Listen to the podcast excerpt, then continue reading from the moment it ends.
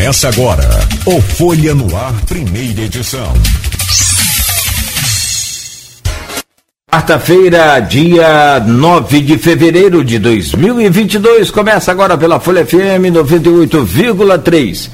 Emissora do grupo Folha da Manhã, mais um Folha no Ar, primeira edição. Temos o prazer de receber nesse programa para falar sobre tecnologia o nosso querido amigo, eu, eu tenho e, e, revelo esse carinho e admiração por ele, não só pela competência, mas sobretudo pela humildade desse, desse cidadão. Eu ligo para ele, eu perturbo ele, eu mando mensagem para ele, falo, Henrique, se vira, eu quero um cara bom para falar, mas ele traz aqui. Enfim, é, é uma, é uma pessoa que está sempre. E não disponível, mas não acessível tem férias, não tem nada disso, ele está sempre aí com a gente e com todos que o procuram. Eu tenho um carinho muito grande, um respeito, uma admiração enorme, mas é, o papo aqui hoje é sobre tecnologia, meu caro Henrique da Hora. Primeiro, te cumprimentar, desejar boas-vindas ao Folha no Ar. É sempre muito bom recebê-lo aqui. Muito obrigado, bom dia, Henrique. Bom dia, meu amigo Cláudio Nogueira, uma lenda do rádio campista, assim, eu acho que a gente tem aí o, o privilégio de ouvir todas as manhãs. Eu tenho aí um costume que eu trago aí é, do meu avô, da minha família, de acordar e uma das primeiras coisas que eu faço antes mesmo de colocar os óculos é ligar ali um radinho para ouvir. Na verdade, o vovô ligava um radinho que era daquela época, eu ligo o celular, coloco ali na, no Facebook, no streaming e já fico ouvindo o, a rádio logo pela manhã. E quando eu vou me. Sobre tecnologia. Claro, etc., que é mais ou menos também do rádio, coloco no meu rádio. Eu acho um privilégio a gente poder ter aí uma lenda do rádio falando com a gente. Quero para, mas eu, eu sou. Tô, ah, calma também, desculpa, calma que, que essa lenda aí não tá tão velha assim, não, né? Mas o. o, o a mania do. Não tô querendo ofender ninguém, mas assim, eu acho um privilégio que tem pessoas que viveram. E a gente vai falar um pouco sobre isso hoje. É, sim. Existem alguns radialistas aqui em Campos, e você, obviamente, faz parte desse hall, que teve o privilégio de ver a evolução da tecnologia. Eu vou dizer para você que a geração de radialistas que veio antes de ti que ali você deve ter os nomes que você admira do rádio campista, do sim, rádio sim. nacional, que eu vou botar aspas, era um pouco mais fácil porque a tecnologia ela era um pouco mais estável, não demorava tanto para mudar. Você aprendia uma coisa, aquela coisa que aprendia levava 10 anos, 15 anos. Os radialistas que estão na sua geração hoje, eles têm aí um desafio que eles aprendem uma coisa, dura 5, 6 anos, tem que aprender outra. E o mundo novo é esse. Mas me permita cumprimentá-lo, assim como uma lenda do rádio, a gente vê que você trabalha na, nessa seara e domina as tecnologias emergentes que estão aí surgindo. Eu até faço aqui uma, um, um aceno que a pandemia. Eu lembro que eu já fui aí na rádio algumas vezes, a convite é muito bom. Eu acho que o único problema que tem essa rádio aí é uma escada que eu, eu, eu nunca ousei contar os degraus, mas deve ter alguém que tenha contado. Paulo Feijó. Paulo Feijó contou uma vez. Ele fazia programa aqui aos sábados, na época da Continental, e ele contou. Coincidentemente, naquela época ele estava no PSDB. E, a, e adivinha quantos degraus tem? 45 pelo Exatamente. Jeito, né? E o problema dessa escada aqui é que ela não tem, por exemplo, como quem está em casa nunca veio aqui a, a, Folha FM, ela tem aquele espelho um, entre um degrau e outro, chama espelho, né? Segundo aí. Isso, espelho. É, é, é, bem alto, um pouco mais alto é... do que aqueles, às vezes em hospital, às vezes em prédios grandes. Você tem que dar uma passada larga. É, tem que levantar alta. a perna. Ou seja, a ideia aqui de Dona Diva, por exemplo, era o quê? Você vai trabalhar e nós vamos cuidar da sua saúde. Entendeu? Exatamente. Mas, Quem mas é legal. vai aí gravar o programa presencialmente não precisa malhar perna nessa semana, é mais ou menos isso. E ela não tem ilusão de ótica, já que você está falando, me permita. É porque quando você vai num, num, num, num prédio aí, por exemplo, de três andares, dez andares, ela vai naquele estilo caracol, né? Vai, vai aqui rodando. Sim. Aqui não, amigo, é aquela subida tipo assim, infinita. Quanto mais você sobe, mais tem para subir. Eu digo que é uma subida intimidadora. Você olha aquilo e fala: Meu Deus do céu, não, eu não quero dar entrevista hoje, não. Vamos, vamos para amanhã. Eu começo a subir hoje e termino amanhã.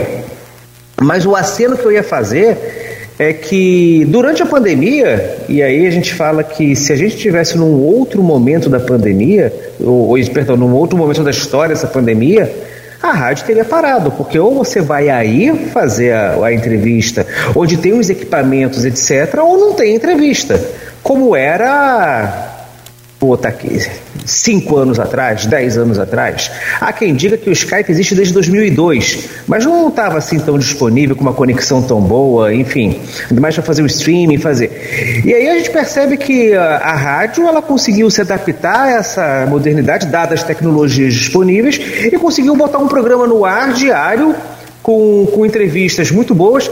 E, e se é que a gente pode tirar alguma coisa boa da pandemia, mais de 600 mil mortos, aí o, ela, ela revelou muitas vezes o que é de melhor na sociedade quando vimos a solidariedade da nossa população se apoiando, se organizando, seguindo os protocolos da saúde, mas por um lado também trouxe o que há de pior da nossa sociedade em alguns casos, que é quem não quer tomar vacina, que é quem fica ali fazendo algum tipo de é, é, de uma ação que não é saudável, vamos colocar assim para não criar muitas polêmicas. Mas uma face boa dessa, dessa pandemia foi que, por causa da conectividade, nós tivemos nesse programa nomes assim nacionais. Eu fico, eu fico contente, porque esses nomes nacionais, a gente cita aqui, o Lindenberg veio aqui, foi semana passada. Semana passada. Lindenberg uhum. foi deputado federal, foi senador. Senador, é ele é um dos líderes hoje que participa das decisões do Partido dos Trabalhadores e outras coisas, que aí a, a bancada de a banca de entrevistadores, né, a banca de que vai ali inquirir o, o entrevistado, tem uma oportunidade que não seria antes, porque as perguntas que costumam se fazer a essas personalidades Cristóvão Buarque, o ex-presidente da Petrobras que me fugiu o nome agora, Sérgio Gabriel. Sérgio, Sérgio Gabrielli, e, e, o Ciro Gomes, teve também aqui o, o, Amoedo, o. Enfim, eu não, eu não vou citar todos que eu vou esquecer alguém. Aí se consegue, dada a tecnologia, dada a conectividade, fazer perguntas para essas, essas personalidades nacionais, perguntas locais, e isso que você está falando aí, o que tem a ver com a nossa região, o que tem a ver aqui com o dia a dia do Norte Fluminense. Eu não vou nem falar do campista, que a Rádio F, a Folha está aqui em Campos, mas o alcance dela é São João da Barra, é São Fidélis, acho que chega ali um pouquinho em Macaé também. Uhum. Então ele fazendo esses questionamentos muito oportunos. Então, falar assim que se teve uma coisa boa que essa pandemia trouxe, que a tecnologia que nós vamos conversar hoje um pouco mais profundamente, ela possibilitou, foi, foi essa, essa, essas possibilidades de diminuir distâncias. E graças a Deus, nenhum dos nossos convidados precisou aí abrir, subir os 45 degraus da Folha é, FM. Nesse período de pandemia, só teve um que subiu mas subiu bem até, até falei para ele, eu falei, você tá bem, hein? E a gente, é, foi o, o, André Ceciliano, presidente da Assembleia Legislativa, que deve ser agora pré-candidato a senador, foi cogitado Isso. aí como pré-candidato a governador. E é que a gente, a gente trabalha, sabe, o grupo Folha da Manhã não é melhor do que ninguém, né? não é isso, mas é, é, sabe aquela coisa, é, eu era fã do Flow Podcast, era até, até domingo. Adorava o Flow Podcast. Nunca mais eu vou ouvir aquele Flow Podcast. E uma coisa eu tenho que tirar até é, o, o, chapéu aí e dar razão à minha esposa. Ela falou: calma, que a gente fica aqui. Eu sou radialista. Como dizia meu querido Odivan, pai dele está sempre nos ouvindo, o nosso pé de ferro, seu Oswaldo Pé de Ferro, o filho dele, seu Oswaldo também. É, ele, ele diz que é zagueiro, zagueiro, né? Eu zagueiro, sou, zagueiro, é, Vanderlei Luxemburgo. É, o Luxemburgo fala assim. isso. Isso, isso. Então eu falo assim, eu, eu sou radialista, radialista, eu não, eu não tenho outra profissão e estou aqui no rádio fazendo. Não, a gente é, eu sou radialista. E a gente fica discutindo essas mudanças, eu converso com todo mundo, com você, com minha família. E minha esposa fala, calma, espera, que isso uma hora vai, vai, vai ser tudo é colocado no seu devido lugar. O Flow Podcast tem não sei quantos milhões de seguidores. E domingo o Monarque defendeu a criação do partido nazista. Domingo não. Domingo não, foi. foi... Hoje é quarta, foi segunda, eu estava assistindo. Foi segunda, foi, você estava assistindo? Porque os caras são bons, eram para mim, nunca mais bloqueei. Não, é, de, deixa eu falar um pouquinho então, sobre não, isso. Não, só, só, só para você, você entender. Assim, desculpa, perdão, só para não perder claro. meu, meu raciocínio aqui. E aí, é, cara, o Grupo Folha é muito, muito sério. Nós temos um convidado aqui sexta-feira se eu anunciar hoje, eu posso ser demitido. Eu perco meu emprego. Então, assim, mas o convidado já está confirmado.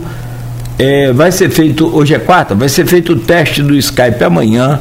Já falei com os, a assessoria toda dele, ele é pré-candidato a presidente da República. Só que eu estou falando isso aqui, já estou avançando até demais. Até que você disse essa pauta toda aí, essa agenda nossa de pandemia. É. Então você espera para ver sexta-feira e ouvir a Folha FM, eu acho que. Porque é assim, o cara é da política, é, é ativo. Se eu falar mais, eu vou acabar revelando. Dá um problema lá. É, não, aí dá um problema, ele tem que resolver. O programa é ao vivo. O programa não é. é. gravado. Então ele não pode vir. Então a gente, depois de tudo pronto, torce para não, não dar nada errado durante a madrugada e a noite. E ele está aqui com a gente. Então, assim. É, é, mas eu é- lembro que já aconteceu aqui. A diferença. Eu não exatamente a data. Ah. Que é, tinha um, um, um, convidado, anunciado, enfim, eu não vou lembrar agora quem que era. Era um vereador de Campos. E aí a, a votação na Câmara dos Vereadores entrou madrugada foi, dentro. Foi, foi. E quem me socorreu? E, e aí, e aí fala, como é que o cara vai sair da Câmara dos Vereadores três da manhã e fazer um programa às sete? Não tem nem condição. Então essas coisas acontecem no programa ao vivo. Tem. E, e, o teve... que fala muito, né? Ao vivo é, é diferente. É, e, e, teve uma pessoa que me socorreu naquele dia, seis e meia da manhã, eu liguei para um tal de Henrique. Falei, Henrique, ele, oi. Tá dormindo? Ele não, tô dormindo não, tá? Claro que tô. Falei, aqui, eu preciso da entrevista. Agora? Para quando? Falei, para agora. Pode contar comigo. Então, essa, Agora, então, essa é impagável. Então para isso. Mas você comentou aí no, no pro, do Flow Podcast, só para antes de entrar na nossa pauta, foi de ter, segunda para terça, eu acho. Segunda para terça, eu estava assistindo. Uhum. E o que aconteceu ali? Estava um debate muito interessante entre a Tabata Amaral, que defende o campo da esquerda, com o Kim Kataguiri, se não me engano, que defende o, o campo da direita, debatendo sobre uma série de liberdades. E um dos, dos. Eu não vou chamar de radialista, que não é radialista, um dos youtubers, é, influencers, é. ou outro termo em inglês que eu não tenho muito apreço, é, e ele fez ali uma indelicadeza que eu não acho que deve ser bacana, que no meio do podcast ele fica ingerindo bebida alcoólica. Não justifica de jeito nenhum. A dado momento do, do, do negócio, ele defendeu a criação do partido nazista. Ele estava tentando defender a liberdade. E sobre o manto da liberdade, que eu acho que é justo, ele defendeu uma liberdade ofensiva o direito de eu ter uma opinião que ataque a vida das outras pessoas, que ataque a existência das outras pessoas. Aí, meu amigo, não é mais liberdade. A gente está falando de outra coisa que aí nós não podemos compactuar. Não é, não é isso. E eu acho que muito acertadamente, eles agora vão enfrentar essa tipo. Eu sou contra a política do cancelamento. Você emite uma opinião e aquelas pessoas que não são a favor da sua opinião vão lá e te aspas, cancelam. Elas vão nas suas redes, vão lá na sua reputação e vão tentar manchar. Isso faz parte do jogo, isso faz parte da dinâmica da sociedade. Apesar de eu não gostar dessa política, ela existe e a gente convive com ela. O que aconteceu ali, para quem está nos ouvindo do, do, da nossa rádio, do Flow Podcast, é que ele defendeu que as, ele usou uma palavra que é até polêmica. É, as pessoas têm o direito de serem idiotas. E eu concordo. As pessoas têm o direito de serem idiotas, elas podem ter ali. O que as pessoas não têm o direito é de defender uma posição que coloque em risco a vida de outras pessoas, a vida de um grupo. Isso tem nome. Isso tem nome, é, é um nome esquisito, mas é xenofobia. Eu não gosto de você por você ser o que é. Não é porque você fez alguma coisa, não é porque você tem uma posição, não. É o fato de você existir, eu já não gosto de você. E isso não pode, seja aí com os nossos irmãos judeus, seja com os nossos irmãos de qualquer outra denominação religiosa, de qualquer outra etnia. Então eu, eu, eu sou solidário à sua opinião, eu acho que ele cometeram um erro terrível. Defender a criação de, uma, de um partido, de uma ideologia que coloca em risco a existência de outra, é, eu vou ter que fazer coro ao que a Tabata Amaral falou na hora, fala, eu sou contra. Se você defende isso, eu sou contra. Então só fez esse, esse, pequena, esse pequeno comentário que eu estava assistindo ao vivo e Pricamo soltou um Flow Podcast aí no nosso. No no, esse programa que depois ele vai para um podcast também, mas soltou o Flow Podcast. Eu queria falar para os nossos ouvintes que eu ainda não cumprimentei, cumprimento agora, quem não está nos ouvindo, bom dia. É, muito obrigado por assistir esse programa sobre tecnologia, mas queria dar esse esclarecimento do que aconteceu, que é muito importante. Nossa. São oportunidades que nós temos de colocar o dedo na ferida, que é muito bom explicar explicar o que, que a gente acha, o que, que a gente fala enquanto sociedade, enfim. É, e, o, é, e o Maurício Batista, ele está aqui. Cláudio, Monarque, a princípio foi demitido após achar que nazismo é liberdade de expressão.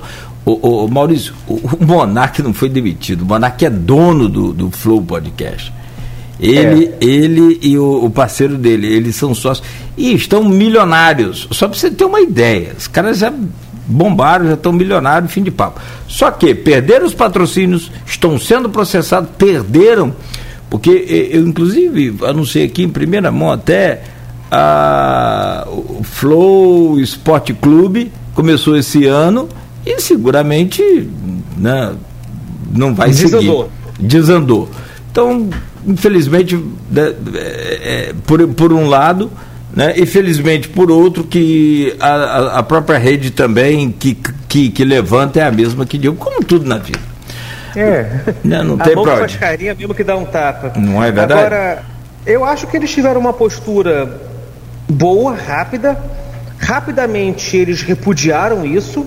Não sei se foi motivado apenas por um sentimento correto ou a perda de patrocinadores, mas independente da motivação, eles reagiram você falou o Monarque, que o nome é Bruno Monteiro alguma coisa, mas ele é conhecido como Monarque. Ele foi rapidamente e é difícil porque o, funcionário você consegue demitir e o sócio. Então é, é mais difícil você se desvincular de um sócio. É só para inglês. Rapidamente é. fizeram isso. É só, é. Só, só, de capa, né? Só de capa. É, não sei. Eu sei que demitir é. Vamos comprar lá o, Afastou. a parte dele. É. É, afastou. E eu espero, não exatamente sobre o flow, tá? vamos deixar o flow um pouco de lado, que esse movimento do podcast ele continue. Porque é bom. Eu, eu pude, eu tive oportunidade nesses diversos podcasts de ver umas conversas interessantes que numa rádio, porque aqui a gente tem duas horas de programa, com uma pauta, com um tempo. Se a gente vai para televisão também tem uma pauta, um tempo. O, o, podcast ele não tem exatamente um tempo. E também, como são muitos, e tem muitas, muitas pessoas, possibilitou que, que muitas coisas forem, fossem comentadas que não seriam nos canais bacanas. Então, independente do flow, é outro... continue progredindo. É. Eu tenho um podcast, Papo com Nogueira. É, só... Sim, eu já participei também, foi muito já bom. Já me deu essa honra. Eu, só que é assim, ou, ou, ou você faz 100% bem feito ou não faz. Então a gente está esperando né, uma nova, um, um tempo maior para poder a gente conseguir voltar a fazer esse, esse podcast. Maravilha. Meu querido. Meu amigo, vamos entrar na pauta? Agora eu te pergunto: o mundo não é mais o mesmo, que no mundo não vai ser mais o mesmo. O mundo já não é mais o mesmo. Não é mais. É, desde é. março de 2020, né? Até um pouquinho antes, mas ali é que estourou a coisa mesmo. E eu tenho um podcast no dia 28 de janeiro de 2020 com o doutor Nélio Artiles. Tá aí no, no, no, no canal da, da, da, Folha FM, você pode ir lá procurar, dar um busca aí no Spotify, Deezer, Amazon Music, tá lá. Doutor Nélio dando a primeira explicação aqui pra gente, no nosso podcast, sobre a pandemia, não, sobre a, a, a o, o SARS-CoV-2 que aí era tudo muito complicado ainda, hoje a gente já está dominando um pouco mais o linguajar, não o, o, conhecimento técnico, é claro, né? Mas em dia 28 de janeiro, tá lá, nas redes aí você pode procurar. É, o doutor Nélio falava sobre 80 mortes em Wuhan, uma província da China. Então, de lá para cá, o mundo mudou. Um fim de papo.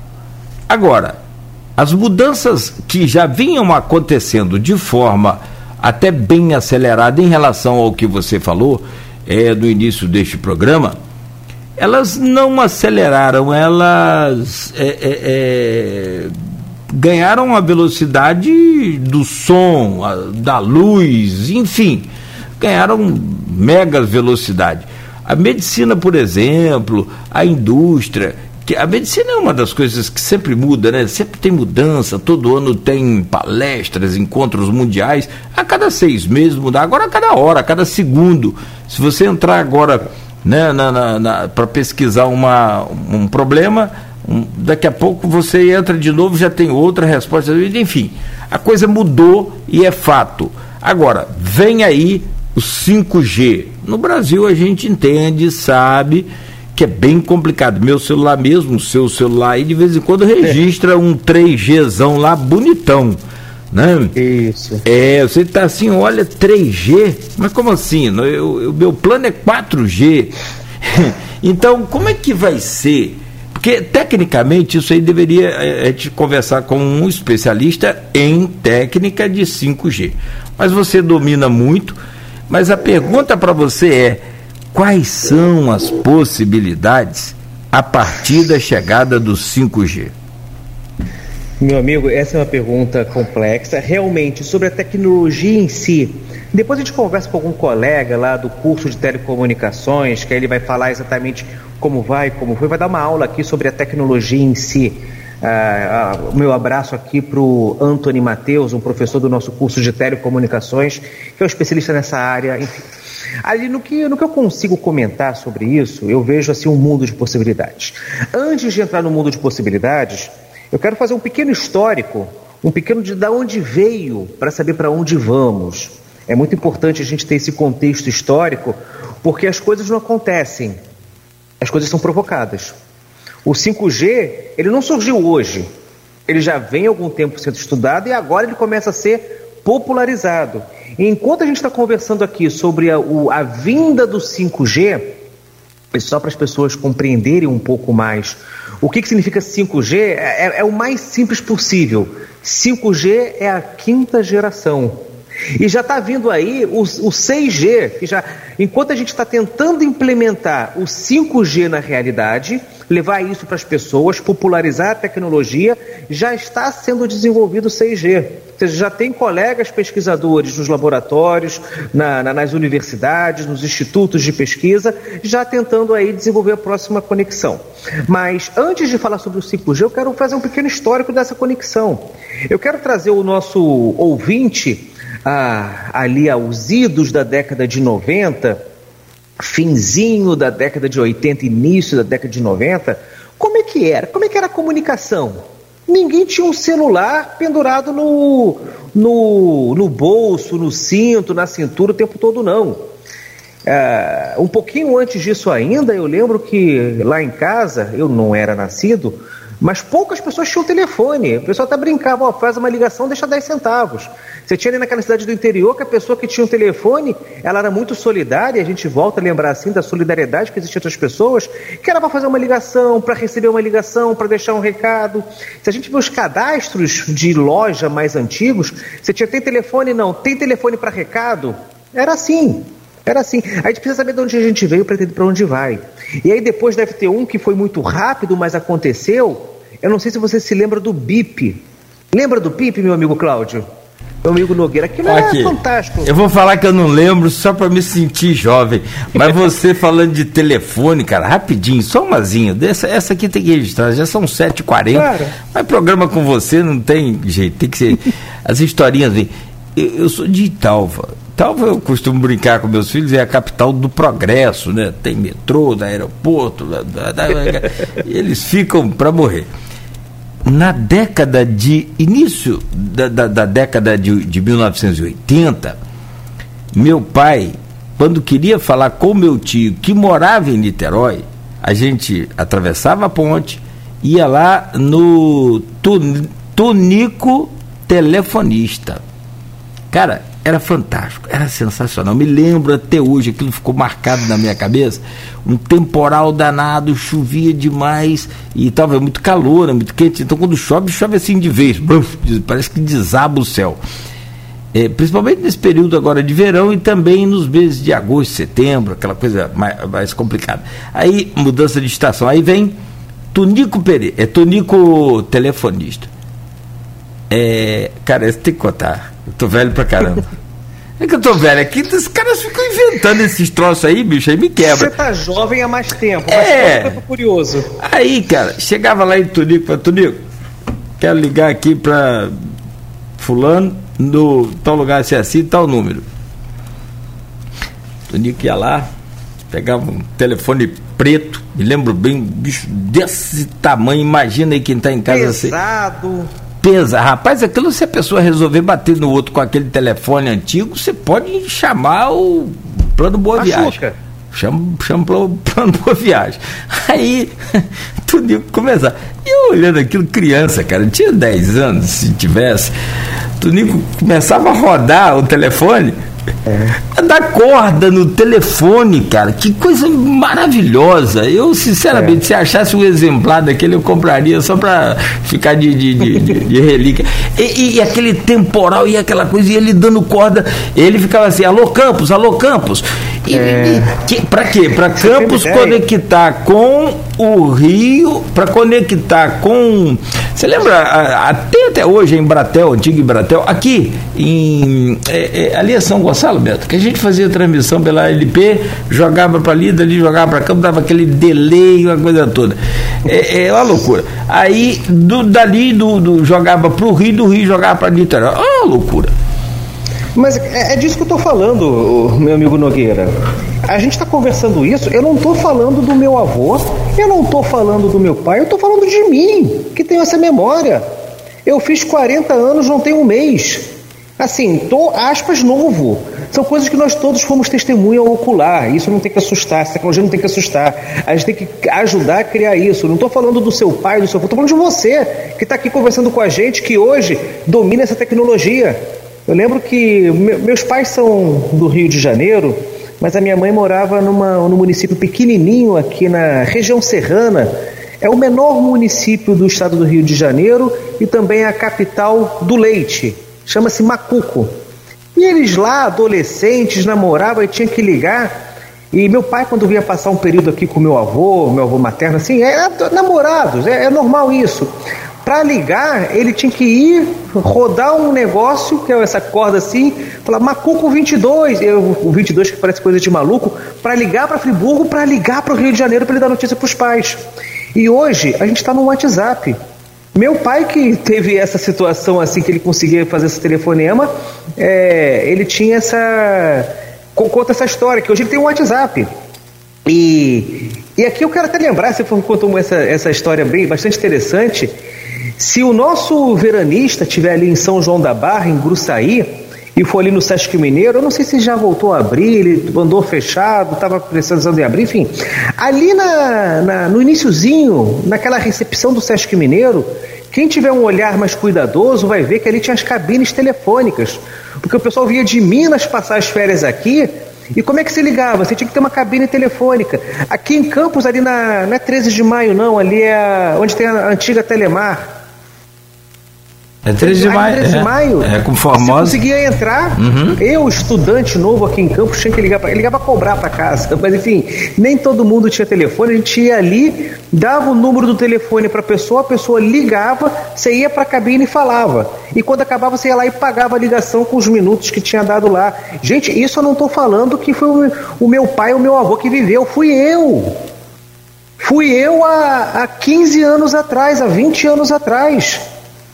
Eu estava falando para fazer esse histórico, para saber da onde a gente veio, para onde a gente vai. Eu comecei falando do BIP. Talvez as pessoas não saibam o que era o BIP, mas o BIP foi uma revolução na comunicação. Ninguém tinha um telefone no, na cintura, mas tinha um aparelhinho que vibrava e quando aquilo vibrava, você falava: "Eu, alguém quer falar comigo".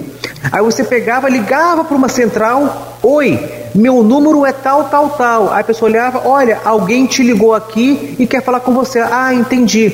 Quem tinha muito BIP você falou aí do, do querido Nélio Artiles.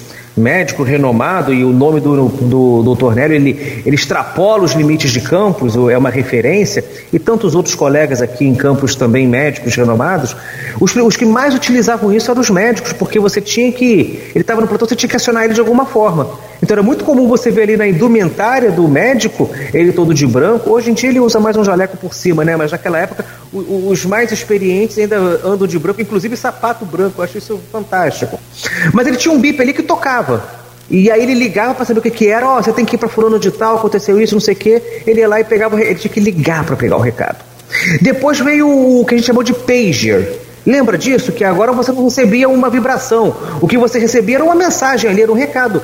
Fulano, faça isso. Aí você já não precisava mais ligar para a central. Olha a tecnologia melhorando e a gente se adaptando a ela. Depois do pager começaram os primeiros telefones celulares, final da década de 90, início da década de 2000 foi quando chegou aqui. Interessantemente, é, os primeiros celulares, ou os mais baratos no início da década de 90, no fim da década de 90, início de 2000, eram da de Minas. Eu não sei se você lembra disso. Era mais barato a gente ter um telefone, uma linha de Belo Horizonte ou algo parecido, do que ter uma linha 021 que era muito caro. Então aí a gente viu um pouquinho da concorrência, etc. Começaram aqueles celulares tijolão. Quem usou o tijolão provavelmente tem um problema de coluna, porque ele é muito pesado.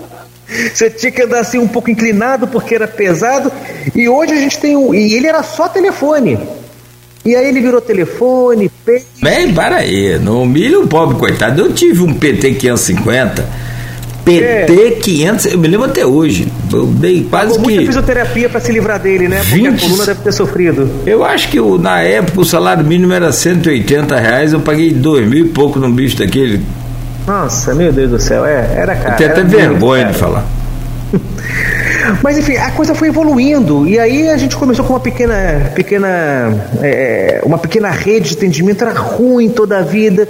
E aí teve a quebra do monopólio da, da, das operadoras de celular. Então antes a gente só tinha um telefone Telerge, a Telerge chegou a ter uns primeiros celulares, a Telerge virou, se não me engano, Telemar ou algum outro nome que eu não lembro, que depois virou a Vivo, e aí já tinha uma rede instalada, aí veio a ATL por fora, se não me engano, a TL virou a Claro. Teve algumas outras que subiram e desceram também. Tinha aí o. Eu não vou lembrar agora de todos os nomes, mas aí a coisa foi andando, andando, andando. E hoje acontece algo que na minha juventude, e quando eu digo na minha juventude, eu estou dizendo há pequenos 20 anos atrás, ninguém imaginaria que seria possível. A gente tem no nosso bolso, na nossa cintura, é, um, um computador com mais capacidade de, de processamento, e é importante falar isso. Toda pessoa hoje que tem um celular, por mais simples que seja, esse celular que está ali na cintura da pessoa tem mais capacidade de processamento do que o computador que fez os cálculos que levou o homem à Lua. É interessante isso. E é bom que se fala, a gente tem uma tecnologia fantástica, que às vezes que a gente usa para jogar, usa para entretenimento, usa para ver vídeo, enfim. Bom, Chegamos aonde a gente queria chegar, que é em 2022, ali com todas as tecnologias. A gente tem ali uma tela muito melhor. Uh, o telefone, você vai lembrar disso, o, o, mais bacana era o menorzinho, porque era um, você só usava ele para telefonar. Aí quando a gente começou a ter tela para assistir vídeo, a tela começou a crescer e ele foi crescendo, crescendo, crescendo. Chegamos hoje, e aí uma coisa que era muito interessante nesse, nessa dinâmica da da, do mercado, dos negócios, é que você comercializava ligação.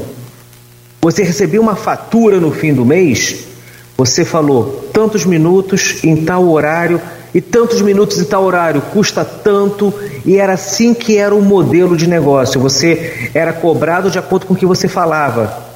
E o que aconteceu depois? Ninguém usa o telefone para falar. A rede telefônica ah, os canais de comunicação da telefonia móvel são muito poucos utilizados. Hoje, o modelo de negócio que as operadoras dão aqui, ó, você pode falar ilimitado. O que a gente falava 10, 15 anos atrás era um, era um desespero. Se voltar um pouquinho mais no tempo para a telefonia fixa, você vai lembrar que a internet era discada e cobrava por pulso. E assim, de meia-noite às seis da manhã era um pulso por ligação. Aí tinha lá um pulso por minuto, um pulso por a cada tantos minutos, enfim. E a gente só conectava a internet de meia-noite às, às seis da manhã, que era quando era mais barato, que tinha que pagar a internet e a telefonia. Hoje a telefonia, meu amigo, você pode ligar para quem você quiser, é para o Brasil inteiro. A gente tinha um medo de DDD, que era ligagem direta à distância, é, descagem direta à distância, enfim. Isso também hoje no telefone celular. Hoje, o modelo de negócio que está na telefonia eles não cobram mais por ligação, eles cobram por pacote de dados. E chegamos, o pacote de dados ele era possível pela tecnologia é, de, de, comunicação de dados que veio do 3G. Antes do 3G tinha, tinha algumas lá, mas colocou-se assim que era mais fácil de comunicar. Terceira geração, quarta geração, agora quinta geração, que é o 5G, e já está vindo a sexta geração, que é o 6G. Hoje, o modelo de negócio dessas operadoras de telefonia é pacote de dados. Eles não cobram mais para você a ligação. Você tem um amigo no Acre, você tem um amigo no Rio Grande do Sul, você tem um amigo no Oiapoque, no Uxuí, não tem problema nenhum, você pode falar com ele todo dia, quanto tempo quiser, que isso não vai ser tarifado. Só que você pode ligar para quem você quiser dentro do Brasil. O que você é tarifado é naquilo que você tá Nem tá precisa digitar operadora mais. Não, eu já acho já vai, exato. Não, você não precisa mais, você vai direto. Exato. Só bota e, o código do o código DDD. Não precisa usar, ah, porque a operadora. Eh, não. Não importa mais a operadora, né? Parou não. de importar. É. A operadora parou de importar, é aquela que você escolhe o melhor plano, enfim. Chegamos hoje então que a gente tem aí uma, um, no nossa cintura um aparelho de comunicação de dados, que vai operar dado, é fluxo de dado. Nele a gente utiliza o, o WhatsApp, o Telegram para comunicação, o YouTube para ver ali um vídeo ou outro, o Facebook para interagir numa rede social, aí tem o Instagram, o LinkedIn, e isso tudo se tornou muito importante. Eu não preciso estar mais na frente do computador para operar isso, eu opero isso da minha cintura, do meu celular, etc. E aí eu quero começar a falar agora dos desafios tecnológicos da comunicação. Muitas coisas que nós gostaríamos de fazer no passado que a inteligência dos nossos pesquisadores, da nossa é, comunidade científica, que a gente tem que valorizar muito. E toda vez que eu estou aqui, eu faço sempre um aceno à nossa querida UENF, onde eu me formei no meu mestrado, ao nosso Instituto Federal Fluminense, onde eu me formei no curso técnico, na graduação e numa pós-lato senso, e hoje eu tenho muito orgulho de ser um servidor aos outros, a FAETEC, a Cândido Mendes, ao Isicenza, a todos esses lugares onde tem pessoas brilhantes pensando o futuro aqui na nossa região, que não deve nada para região nenhuma e para as outras regiões. Então, após fazer esse aceno aos, no, aos nossos pesquisadores, aos nossos é, que vão pensar a próxima tecnologia, a gente sempre pensou, eu imagino que você, na sua rádio, lá nos idos do final da década de 90, início da década de 2000, você deve ter pensado: poxa, mas e se fosse assim? E se todo mundo pudesse ter um radinho? Nogueira, agora você vai me dar uma aula. Como é que se monta uma rádio? Com toda cidade pequena, toda cidade pequena, e as grandes também, só que as grandes não é tão visto, como é que você monta uma rádio? Você chega na rádio, na cidade, olha para o morro mais alto, coloca uma antena. Toda cidade tem uma Rua da Saudade, que é a rua onde fica o cemitério, tem toda cidade tem uma Rua uhum. da Saudade, é para cidades pequeninas, e toda cidade tem um morro da antena. Sim. O que é morro da antena? Vai um pessoal lá em cima, sobe uma Tipo caixa d'água, né? Ou morro da caixa d'água. Morro da Caixa d'Água também tem, exatamente. O nosso morro da antena aqui em Campos, e Campos não tem muito morro, mas assim, esse pessoal mais fitness vai muito lá, é o nosso Morro do Rato. Quem não infarta subindo o morro, porque na minha condição física, às vezes que eu subi, eu cheguei lá em cima quase de maca, mas tornou-se um ponto.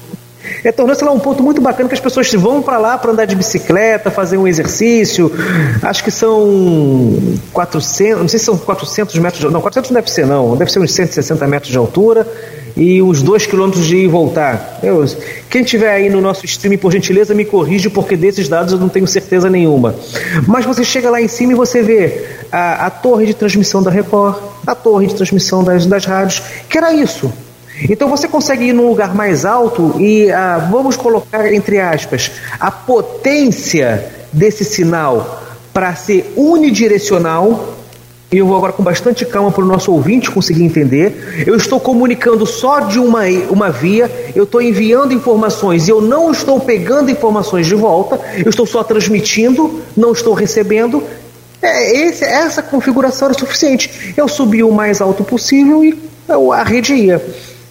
Só para a gente ter uma ideia, eu não vou dizer daqui de Campos que eu não tenho essa, essa memória muito presente aqui.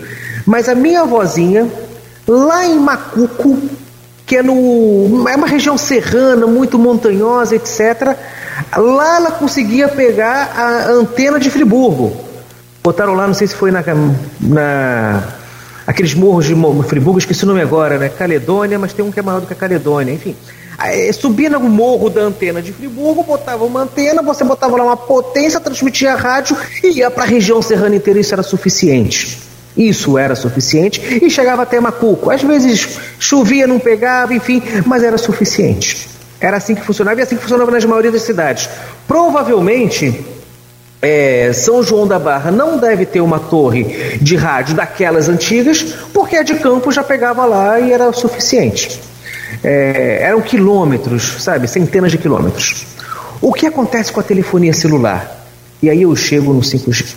Dada que a tecnologia agora tem que ter mais velocidade, eu tenho que ter mais. É, é, é, eu, vou, eu vou usar uma palavra que tecnicamente não é a mais correta, mas acho que ela é a mais fácil de compreender. Eu tenho que ter mais potência, o sinal tem que ser mais forte. Então, eu, qual que é essa tecnologia que utiliza? E aí vai aí uma etimologia da palavra. Quem gosta muito disso é aquele Sérgio Cortella, né? Tipo, a palavra tal vem de, do, do latim tal, do grego tal, e ele monta uma palavra assim. Ah, o telefone dito celular tem essa palavra porque as antenas formam células. Então você deve se perguntar: poxa, se do meu radinho que eu estou aqui ouvindo a minha vida inteira, que meu avô ouvia, que meu pai ouvia, que eu ouço e funciona com uma beleza aqui em casa, eu, eu, eu antes você tinha que ir ali no no tuning, que era mexendo ali e você fazia o ajuste da estação na mão. Hoje esse ajuste inclusive é digital. Então, se isso funcionava com uma única antena no morro, por que o meu telefone não funciona Assim, por que, que é assim, ah, eu, eu vou ali para o lado um pouquinho depois da UENF, o telefone já não pega. Eu vou ali um lado um pouquinho depois do Shopping Estrada, já não pega. Esse pessoal aqui dos condomínios, quando sai da, da cidade, é, Vale do Paraíba, eu não vou lembrar o nome dos condomínios ali, ali já não pega muito bem. E, mas a rádio pega. Por quê? As antenas para fazer a telefonia 4.G ou a conexão 4.G, elas não são as mesmas. Não dá para colocar uma antena em cima de um morro, essa antena em cima de um morro vai atender a cidade inteira. Não é assim, infelizmente. Por quê? Eu preciso enviar dados e eu preciso receber dados. Na telefonia comum já era assim. Telefonia de comum já não estou só falando, eu tenho que alguém tem que falar, eu tenho que ouvir do outro lado. São dois canais. Então a telefonia celular ela já se organiza por são, células. São quatro fios, filho. Eram quatro fios, né? Dois para ir, dois para voltar. Hoje é deve ser um pouquinho mais complexo do que isso. Sobre a tecnologia em si, a gente vai ter que fazer um outro programa com o querido é. Anthony. Mas sim, é, é, a quantidade de fios, enfim, não, não vou saber dizer agora qual que é. Mas eram. Eu lembro que quando a gente trabalha com, com dados, com um computador comum, eu estou sem esse cabo aqui agora, mas são oito. É. São oito do computador comum, a rede chamada UTP, ou STP se ela é blindada. Eram oito. Então a gente precisa de um canal para ir e um canal para voltar, que é um pouquinho diferente da rádio. Só que eu preciso ir e voltar no início só com a voz do celular, só com a, a, a faixa de transmissão de um comum. Hoje eu preciso mandar voz, que é o comum, e eu preciso mandar dado, e aí vem a grande dificuldade. O que, que é o grande gargalo do 5G? Aí eu, eu posso falar agora com orgulho. É, todos os ouvintes devem ter elogios a fazer à atual gestão da prefeitura, como também a gestão anterior e a anterior anterior, e a futura também vai fazer é, críticas e elogios, então posso fazer algumas críticas à gestão presente, eu posso fazer alguns elogios à, à gestão presente, mas eu vou agora fazer um elogio. é, foi até um, um, colega que já veio aqui dar algumas entrevistas.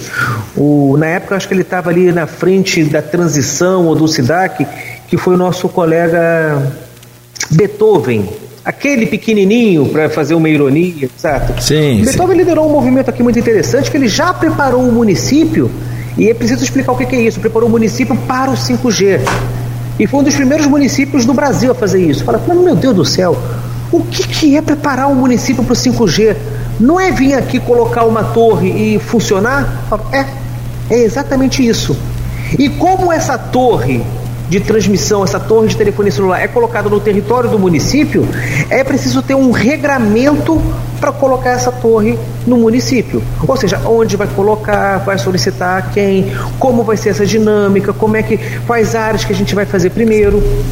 Na nossa, no nosso território municipal é preciso lembrar que a gente é muito bem abastecido de uma telefonia celular boa aqui no centro de Campos, mas se a gente vai para Santo Eduardo, ainda não é. Se a gente vai ali para. Eu falei Santo Eduardo porque eu conheço lá, Espírito Santinho. Ali não é muito. A cobertura de celular não é muito boa ali, é verdade. Fechado. Fábio Almeida está dizendo aqui, ó, bom dia, parabéns pela entrevista. Pessoal te cumprimentando aí também. E aí a gente vai definitivamente para as possibilidades com o 5G. Me lembro do exemplo do, do Uber que com 3G não era possível. Com 4G, o Uber, por exemplo, foi possível. Então a gente vai saber o que, que vem de novidade de fato com a possibilidade, né, as possibilidades. Vamos falar sobre as impressoras de comida? Próximo bloco, são 8 horas e 2 minutos. Às vezes tem gente que tem impressora de comida em casa e nem sabe. E a Domino's, que está fazendo, criando uma impressora de comida já para circular nos carros que vão fazendo a entrega e imprimindo a comida. Segura aí, 8 horas e 3 minutos. Este é o Folha no Ar, mais moderno do que nunca, com o nosso querido professor Henrique da Hora, ao vivo aqui conosco hoje, presidente da Tec Campus e diretor de inovação da Embrapi. Aliás, vamos falar um pouco sobre a Embrapi hoje também. Até meio-dia é cedo. Voltamos com o Folha no Ar, que hoje conversa com o Henrique da Hora, presidente da Tec Campus e diretor do Centro de Inovação Embrapi. É, a gente está falando sobre tecnologia 5G e o Henrique deu uma, uma apanhada que fez a gente até se sentir velho pra caramba, né? No, no sentido de relembrar, e isso sem contar as coisas de rádio e tudo mais, esses 30 anos aí nessa jornada. É, você imagina, eu, eu, tive a oportunidade de acompanhar um americano na década de 90, lá para 92, 93, 94, né? E viajei o Brasil inteiro atrás do americano, seleção brasileira, uma época, enfim, você nem imagina o como é, o quanto era difícil falar, por exemplo, de Minas Gerais para aqui, de São Paulo para aqui. Mas falar de Belém para aqui é, foi o apogeu da minha carreira. E eu, e, eu muito metido a, a ser técnico, a querer conhecer essa parte, né? Eu adoro essa parte de. A, o que está por trás do rádio, né? E aí, cara, tenho história para contar um livro mas sabidamente de não de informado, mas de sabido, o Elon Musk está já em quase que fase final, até teve um acidente recentemente com uma vítima fatal em um carro desses do, do, do Elon Musk. Elon Musk é polêmico, né? Mas muito, muito polêmico, mas é sabido demais. É, é, é ele tem uma visão para coisa que a gente nem imagina que possa existir. O cara já tem esse filme agora aí, não olhe para cima, né? É, não olhe para cima. Tem é... ali um personagem desse filme Elon... que dizem que é inspirado também no, no Elon, Musk, no Elon que Musk. é aquele cara meio polêmico. É sim, sim. E o Elon Musk, ele, ele, cara, ele já tem projeto para minerar esses, esses asteroides. Isso aí não é mentira, não. Isso é real. Que tem ouro, que tem. Vamos entrar nessa seara, porque Va deixa eu... a gente olha assim meio esquisito, é... mas. E Vocês ele... entrevistaram aqui a Kissila. Kissila, me fugiu o nome dela agora, que é alguém que trabalha com propriedade intelectual. Sim, sim, sim. O, agora que a gente conseguiu fazer foi no ano passado a primeira viagem comercial espacial, uhum. com aspas, porque ele foi ali com o um avião e voltou. Não foi um negócio que ele foi para uma estação, não, não, ele foi ali e voltou, e isso já considerou viagem espacial porque você saiu da estratosfera, ou foi lá. Uhum. Eu não sei exatamente até o, a qual altura ele foi, mas não foi uma altura comercial. Você sabe qual foi o ano que ele registrou o nome para isso? Hum. Foi na década de 90. Ele registrou a marca na década de 90, Você sabe a empresa em 2000 Hum. e só conseguiu fazer o negócio acontecer em 2020. Então ele Você sabe, ele é dono- esquisitas. É, Você sabe Sim. ele é dono de qual marca? Uma marca que faz o, o, o, o Thomas Edison virar só um.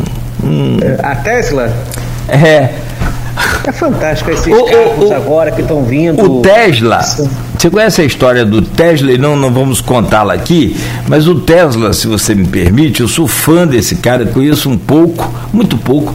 Esse cara inventou, patrocinado por mega empresários da época, isso lá pelo século 16, 17, acredito, não me lembro bem, o, a energia, energia AC, é, é, energia, Alternada. energia alternada, Corrente alternada, corrente alternada. é a famosa AC, né? Ou, ou então ele inventou essa energia sem fio, a transmissão de energia sem fio no século 17, se eu não estou enganado, 17, do 18 não foi. Então, cara, o Tesla foi muito, mas muito, muito, muito, muito, muito, muito inteligente. Mataram o cara, a E- E, suspeita. é interessante que foi um cientista que ele morreu é, pobre. Pobre, Assim, pobre, pobre. E assim, é, e ele já teria inclusive inventado a lâmpada, segundo a pesquisa, segundo tanta polêmica também que ele viveu. E me parece que a reencarnação, para quem acredita, do Tesla, esse, esse, esse Elon Musk.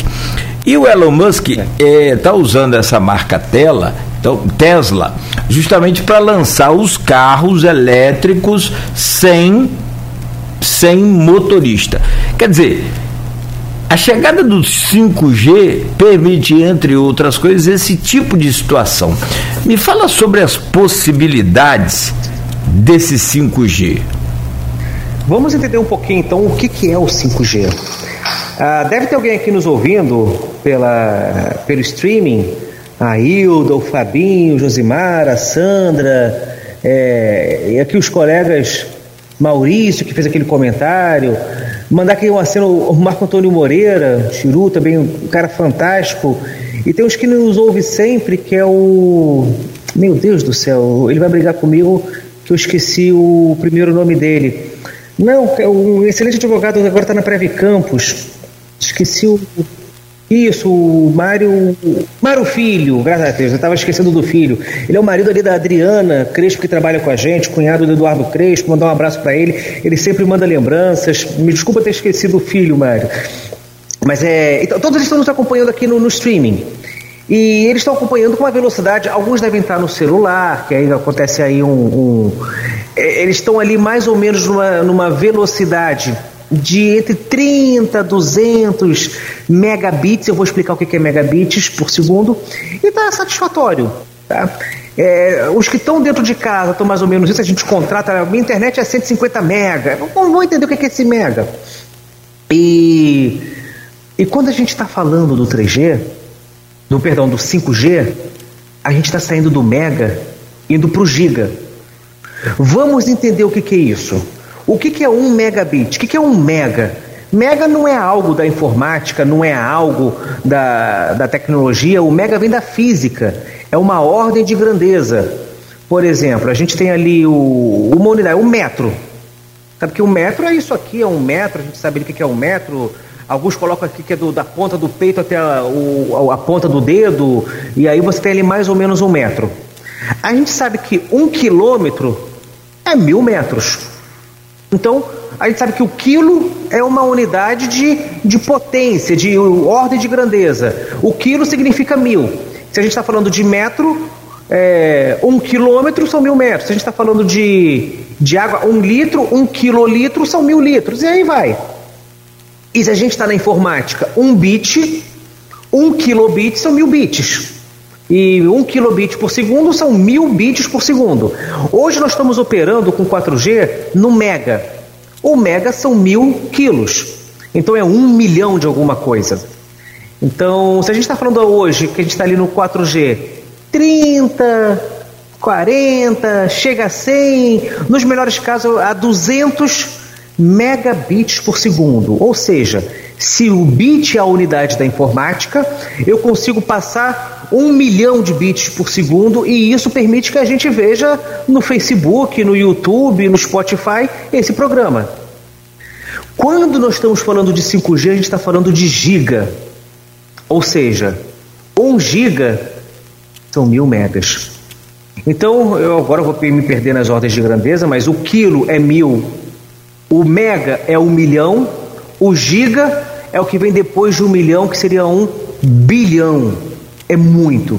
Então, o ganho de velocidade é muito grande. Só para a gente entender as ordens de grandeza. Se hoje você está vendo muito bem esse streaming aqui no seu 4G, que deve estar tá uns 4, uns 4, perdão, uns 40 giga, é, megabits por segundo, a gente vai estar trabalhando aí a, a, na ordem do gigabit. É muito mais rápido. E por que, que é importante a gente compreender que é muito mais rápido? Porque isso permite muito mais coisas. Permite que, hoje, com a velocidade que a gente tem, a gente tem no nosso, no nosso bolso um celular conectado.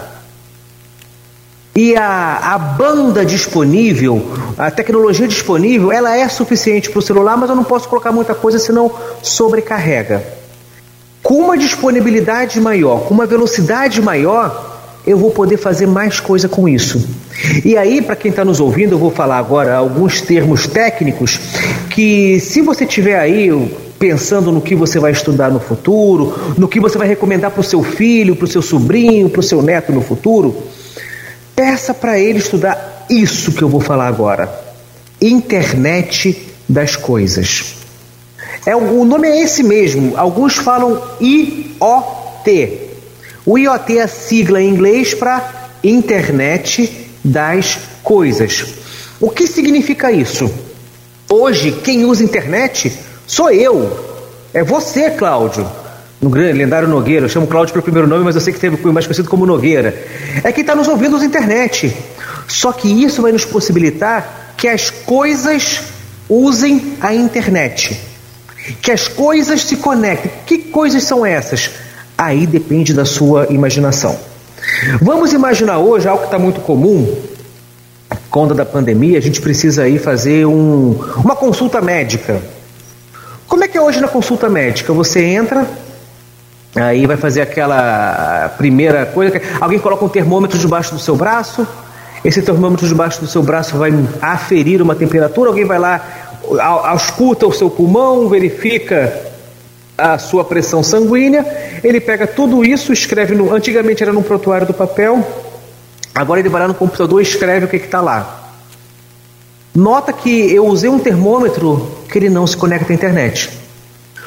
Com uma disponibilidade de, de tecnologia, com uma disponibilidade de conexão, com uma disponibilidade de, de 5G, eu posso desenvolver um termômetro, e já existe alguns nessa linha, que eu entro no consultório, ele já me identifica porque foi identificado lá. Eu coloquei um termômetro, assim que o termômetro consegue estabilizar, a minha temperatura vai direto para o sistema. Ninguém precisa verificar. Assim que eu coloco meu braço em um local, ele vai lá aferir e ninguém vai precisar verificar. Existe o erro humano, como também existe o erro da máquina, mas você consegue aí lidar com os dois e aí o dado vai direto para uh, o sistema. E aí esse dado da minha temperatura, da minha escuta, uh, e a gente pode ir um pouco mais. Existe um procedimento que os médicos fazem que chama anamnese. É um nome estranho, mas todo mundo já parou por isso, já passou por isso. O que, é anamnese? É o médico perguntar para você o seu histórico. Ó, o que, que aconteceu com você? É, você tem caso na família, você tem isso, você tem aquilo, você tem aquilo outro. Hoje o que, que acontece? O médico ele tem que perguntar, são perguntas protocolares, são perguntas que praticamente qualquer médico vai fazer para você, porque ele precisa dessas informações para fazer um diagnóstico, e com o diagnóstico ele vai fazer a prescrição. E o que, que pode acontecer? Eu estou falando de possibilidades. Coisas assim já acontecem. Tá? Você, ao falar, você pode ter a sua voz capturada, você pode ter a sua voz processada, você pode ter aquelas informações consolidadas e isso pode entrar em um algoritmo que vai auxiliar, e nota aqui que eu estou falando, auxiliar. O, o médico não é substituível na sua, no seu exercício profissional, como um engenheiro também não é, como o arquiteto também não é, como qualquer outra profissão, algumas podem até ser mais operacionais, mas essas mais não são substituíveis. Mas você pode ter apoio. Enfim, com essa hiperconectividade, com essa grande disponibilidade, eu posso colocar equipamentos para fazerem medições, comunicarem entre si e essa comunicação ir para algoritmos que vão processar isso e me apoiar na decisão. É, é isso que a, a, o 5G permite. Quando nós tínhamos a ideia de um Uber, e você citou o Uber há um tempinho atrás, a tecnologia disponível naquele momento não permitia que, não permitia que tivesse um Uber. Não permitia, não, você não consegue ter volume de dados trafegando o suficiente. Com 4G você já tem. Então, o salto que nós vamos ter de disponibilidade de tecnologia de comunicação entre o 3G e o 4G é, entre o 4G e o 5G é semelhante do 3G e o, e o, e o 4G. É, as possibilidades elas agora vão depender muito da criatividade humana. Então, assim como eu estou falando que você pode ter medições no seu da sua saúde ao entrar num consultório médico e tudo que você fez já vai estar registrado, ninguém vai perguntar para você botar um termômetro e você escrever, isso se torna mais automatizado. Por isso a automatização está hoje na moda. E eu reforço, quem está nos ouvindo agora, está pensando o que, que eu vou estudar, o que, que eu vou pedir para os meus filhos, netos estudarem, procure aí os cursos da computação, da engenharia, é, esse IoT, internet das coisas, está na medicina, está na enfermagem, ele está perpassando diversas áreas do conhecimento. Enfim, agora vamos falar um pouquinho, eu falei um pouquinho da medicina, mas é, é um exemplo, vamos falar de outro.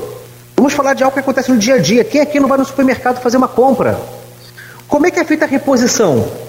E aí eu quero pensar como é que é feita a reposição, porque eu falei que a gente pode ligar um termômetro na internet.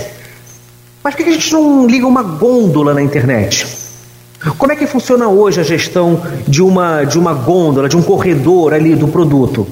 Você coloca o produto, você pede ali para os repositores fazerem isso normalmente quando o mercado não está no seu horário de pico, são aqueles horários de 10 horas da manhã, que tem menos gente, vai lá, repõe. Ah, quem está gerindo já sabe mais ou menos o que, que, te, o que, que sai mais rápido, o que sai mais devagar, ele vai lá e repõe. E aí ele vai verificando, ó, botei uma caixa aqui, saiu, botei uma caixa aqui, repus, é, repus saiu, etc. O que, que seria é, essa, esse mesmo processo com uma hiperconectividade, com uma internet das coisas funcionando, com esse supermercado debaixo de um 3G, que, perdão, estou usando o 3G aqui, mas é debaixo de um 5G que é mais rápido que o Wi-Fi dele. Eu vou ter ali alguns sensores, pode ser um sensor que utilize imagem, um sensor que utilize alguma questão, que ele vai me contando. Quando está saindo ali o, o, produto na prateleira, ele vai essa prateleira ficou vazia. E com o sensor da prateleira que ficou vazia, ele vai acionar, tem que repor. E ele já vai saber se tem reposição ou não tem. E se não houver reposição, ele já dispara pro, para o, o fornecedor. Olha, preciso de três caixas de tomate. E aí a gente nunca mais vai ter tomate faltando, ou extrato de tomate faltando no supermercado. Aí você vai falar, a pessoa da logística perdeu o emprego? Não. Não, perdeu o emprego não. A pessoa da logística agora tem ferramentas à sua disposição que vão auxiliar e muito o trabalho dela, vão apoiar ela, que ela vai poder fazer o trabalho dela melhor do que ela fazia antes, e criou-se empregos para desenvolver essa tecnologia, que agora eu preciso de um desenvolvedor para fazer o software, eu preciso de, de alguém da, da eletrônica para fazer o sensor, eu preciso de alguém da telecomunicações para ver como é que vai ficar comunicações. Criou-se mais emprego nesse sentido. Então, com o advento da tecnologia, e hoje nós estamos falando especificamente sobre o 5G, mas eu vou expandir um pouquinho para qualquer outra, é, possibilidades são criadas que dependem muito da nossa criatividade.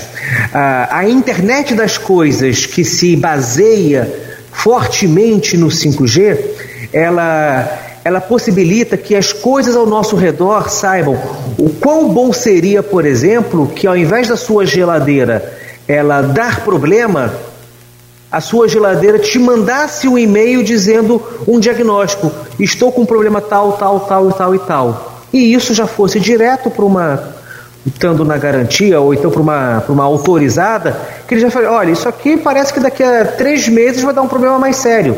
É uma manutenção preditiva que acontece. Eu tenho hoje a possibilidade de é, produzir muitas informações que antes não eram. Você sabe, é, Nogueira, aonde isso foi fundamental para o Brasil, e aí eu não estou falando mais agora do dia a dia, estou falando um pouquinho, talvez não seja tão do cotidiano da pessoa no micro, mas é no cotidiano do macro. O Brasil, ele virou o celeiro do mundo. O Brasil alimenta o mundo. A nossa suinocultura, a nossa soja, que é a nossa agricultura, o nosso. Enfim, eu não vou citar aqui as culturas, professor Almir, da UENF, ex-reitor, hoje secretário municipal de Agricultura, vai poder falar isso com muito mais propriedade do que eu. Ele foi presidente da Associação Brasileira de Fruticultura, então é, é uma autoridade no assunto. Mas aonde isso foi fantástico para a gente, dessas conectividades? Vou falar para você. A gente estava falando aqui do Tesla, com esses carros maravilhosos. É, o carro hoje que ele tem tanta tecnologia, possibilidade, possibilidade também pelo 5G, que ele não precisa nem de motorista. Se você procurar no YouTube agora, coloca lá Tesla, carro com alguém dormindo. Tem as pessoas que dormem no volante, o carro continua e, e não erra. É, é, você já viu aqui na nossa região, ou no Brasil, vamos falar no Brasil mesmo, no Brasil, um carro sem motorista? Difícil, Nogueira, não tem, não tem. Eu vi você meneando a cabeça e, e a gente não viu. Eu não vi, eu não vi dizer para você que eu rodo o Brasil, eu rodo o Centro de Tecnologia e eu vi um na televisão há uns anos atrás que atropelou Ana Maria Braga. Não sei se lembra desse episódio. Teve um carro lá que, ah, que bacana, funciona, um cara, pum, tá. atropelou Ana Maria Braga, coitada. Alguma... Aí foram pro intervalo, voltaram com ela lá machucada. Hoje, na cidade, nós não vemos normalmente um carro autônomo. Se a gente vai pro campo, se a gente for ali para as fazendas do Mato Grosso, dali do, do, norte de Minas Gerais, se a gente for ali para o interior de São Paulo, no Nordeste, onde tem ali as grandes produções de, de, de, de cana, soja, milho, a suinocultura, lá a gente consegue ver muitos carros autônomos. São colheitadeiras, plantadeiras, enfim, aí a tecnologia lá é fantástico. E isso se dá por quê? Porque eu consigo operar esse carro ou com uma tecnologia de inteligência artificial ou operando remotamente. Eu estava conversando com uma. É, bom, eu estou numa direção de um centro de inovação e eu, muitas das coisas que eu faço aqui eu assino um termo de sigilo. Então nem todas eu posso falar. Mas eu vou falar de uma agora que eu posso falar. Eu estava conversando com um, um, empreendedor do Rio de Janeiro que ele queria desenvolver uma tecnologia e eu vou falar do problema que ele tinha. Aconteceu alguma coisa na plataforma de petróleo, pode verificar se teve aí um, um vazamento, alguma coisa. O que, que normalmente faz? Você levanta um helicóptero e vai com o helicóptero com pessoas olhando. E, pô, cadê isso, cadê aquilo, cadê aquilo outro, etc. Um helicóptero é caro. É caro você levantar um helicóptero para sair. Às vezes, se a operação precisa disso, você faz, mas é caro. Você pode baratear essa tecnologia. É caro você ter um especialista, um cara que tem aquele olho clínico para olhar. Ali é vazamento, ali não é. A inspeção é cara. Você pode ver que esses ROVs, é, que são equipamentos submarinos com uma câmera acoplada, eles vieram substituir o quê? O mergulhador. Mergulhador é uma profissão terrível que o cara tinha que se aposentar com 15 anos. É tão perigosa que ele se aposentava com 15 anos. É extremamente prejudicial para a saúde, era ruim. Você botava ali a vida em risco cotidianamente, não, não é bom. O que, que você fez? Você conseguiu desenvolver um robô que ele vai lá e se arrisca no lugar do homem. Se o robô quebrar, paciência, você compra outro. Agora, se uma vida se perder, toda vida ela vale muito, é valorosa, tem que ser preservada. Então o robô vai lá e aí o especialista fica ali olhando na imagem, na tela, enfim. A mesma coisa hoje está tentando ser feita com drone. Qual que é o grande problema? Demos uma volta, demos uma volta, demos uma volta, chegamos no 5G, conectividade. Como é que eu faço um, drone e opero ele remotamente, um drone do ar, que às vezes o delay, o, o, tempo que eu dou o comando aqui, o tempo que ele recebe o comando lá não é o mesmo. Então eu faço uma manobra, eu perdi a manobra, o drone caiu no mar, perdi o drone. Enfim. Mas o problema que nós estávamos enfrentando era justamente esse: era que ao invés de você levantar um helicóptero e ir com um especialista, que é caro, você levanta um drone e você vai com uma câmera fazendo a filmagem.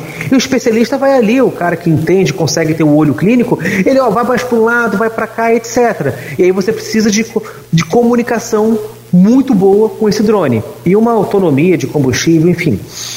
É mais ou menos isso. As possibilidades elas se tornam inúmeras e graças a Deus a preservação da vida humana também. É, tem um colega que, nosso. É, desculpa Sim. te interromper. E tem que conciliar aí nesse meio, claro e evidente. É, cada um cita o seu exemplo, cada um olha para o seu redor e vai perceber.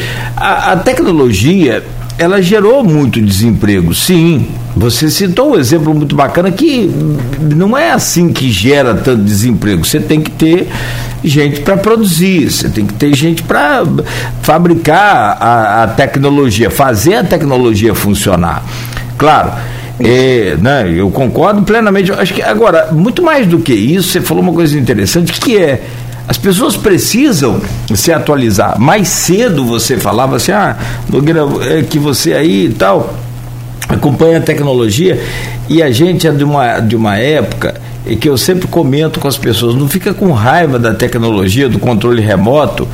É, hoje tem televisão que o controle remoto é o mouse a distância. Exato. Então, assim, não fica com raiva disso. Você fala com a. Como é que é o nome dessa. dessa tem a Siri, que vem no, no, no, no nesse iPhone. Do Apple, do Apple Phone, é. É, ok, Google. É Google e tem essa outra de casa, eu esqueci o nome dela. Da Amazon. Eu lembrei da dela, Amazon. É... Como é que é o nome? Gente, o pessoal tem e está todo mundo usando e tá, inclusive, você pede lá para sintonizar, sintonizar a Folha FM. Ela vai e liga. Ela Isso, ela vai. Como é que é o nome dessa menina, gente do céu? Esqueci. Então, assim, não fica com.